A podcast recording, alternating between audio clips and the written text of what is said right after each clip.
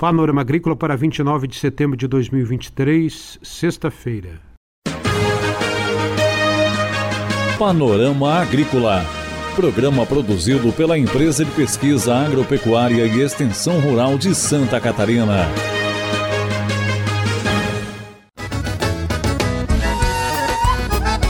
Olá, este é o Panorama Agrícola, 29 de setembro, sexta-feira de lua cheia. Aquele abraço para você, amigo ouvinte. Na mesa de som está o Eduardo Maier. O ditado de hoje é: Galo que não canta tem algo na garganta.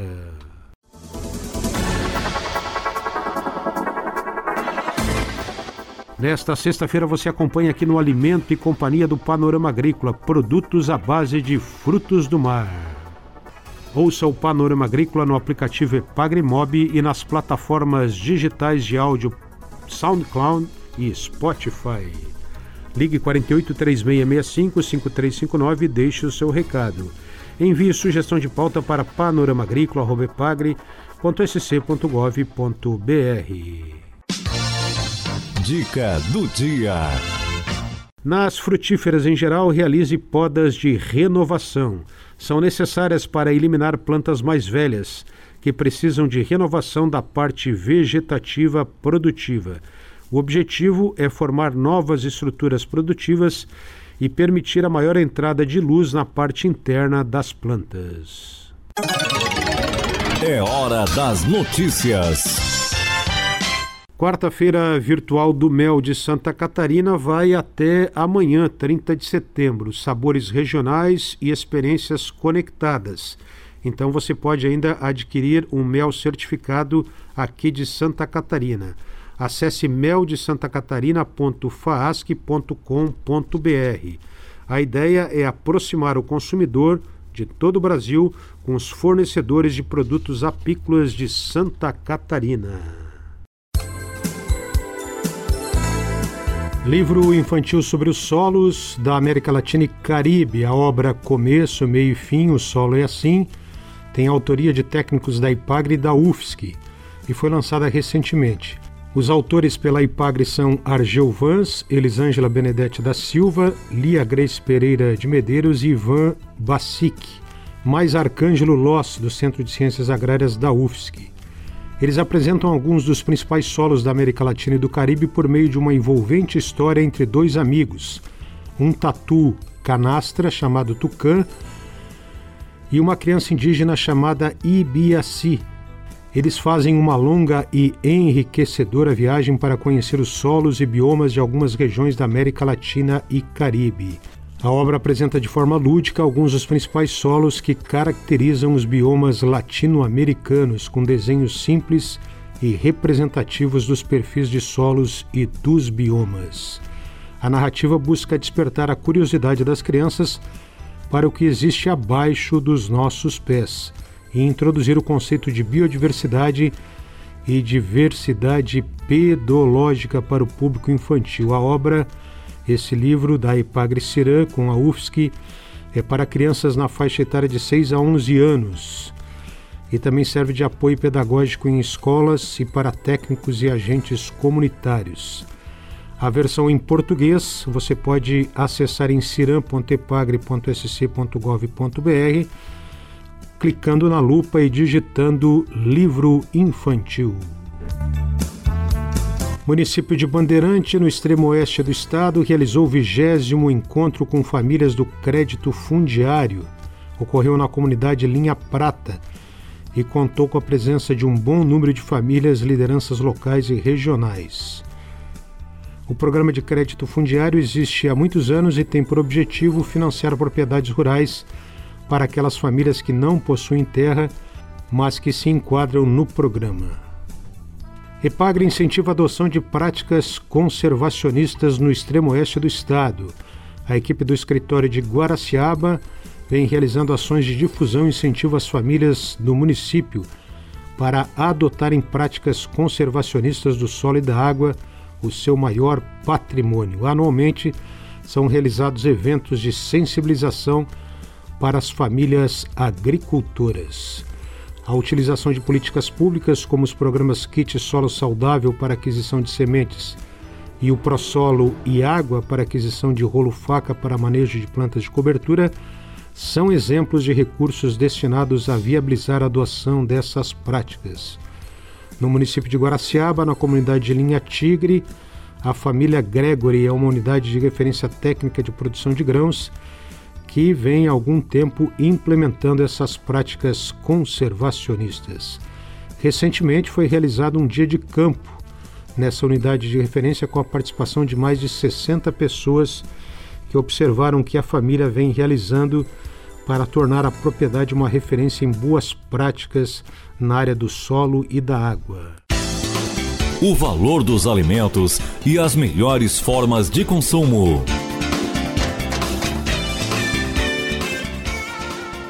No Alimento e Companhia de hoje, vamos conversar com a pescadora Cristiane Correia Soares, de Pescaria Brava. Ela fala do beneficiamento de pescados, de produtos à base de frutos do mar para você. A gente está expondo nossos produtos que são a base de frutos do mar. Temos casquinha de siri, ostra, marisco, lula, croquete de camarão, risoles de camarão, lasanha, empadão de camarão, pastel de camarão. A gente tem, tem bastante variedades. A nossa, o nosso estabelecimento se localiza na Ponta das Laranjeiras e a gente está tá se adaptando bem aqui sim nesse, com esse projeto aqui do a gente está tendo mais reconhecimento assim, né, do, do, pessoal. Ponta das Laranjeiras é perto da BR 101, né? Sim, é, fica próximo da BR 101.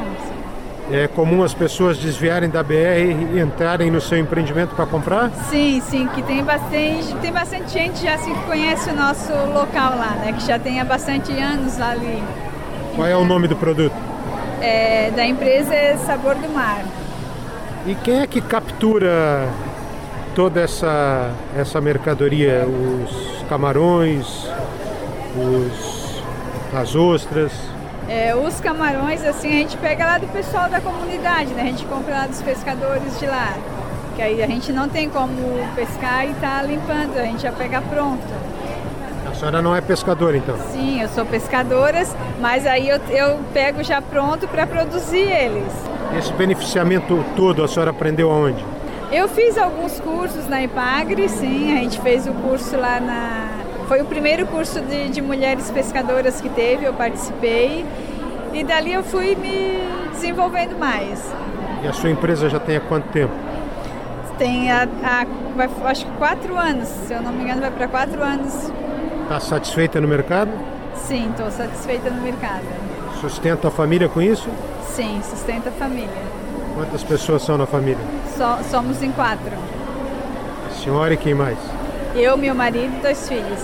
O marido trabalha no empreendimento também? Sim. E ele é pescador? Não, ele não atua na área de pesca.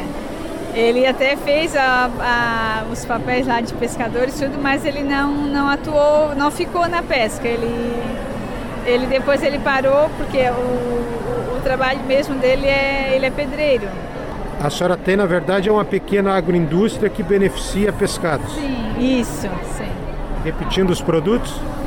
Casquinha de camarão, bolinho de siri, croquete de camarão, risoles de camarão, empadão de camarão, lasanha de camarão, ostra, lula, marisco, pastel de camarão, bolinho de peixe.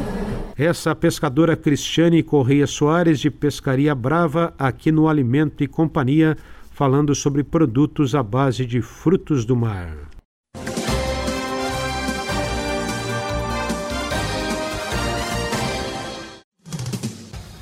Atenção produtor! A influenza aviária é uma doença de grande impacto para o setor avícola. Precisamos da sua ajuda para reforçar as medidas de biosseguridade. Evite ao máximo o acesso de qualquer pessoa aos aviários.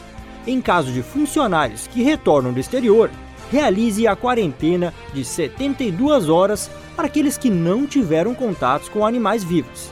Se você ou seus funcionários tiveram contato com animais vivos 15 dias antes da chegada do Brasil, faça uma quarentena de 7 dias antes de retornarem aos trabalhos nos aviários.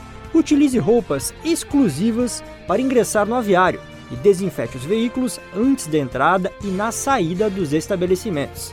E lembre, só devem entrar as pessoas e os veículos estritamente necessários.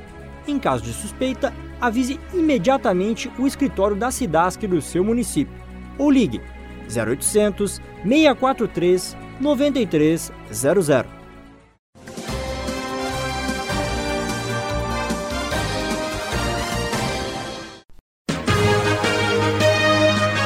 Panorama Agrícola.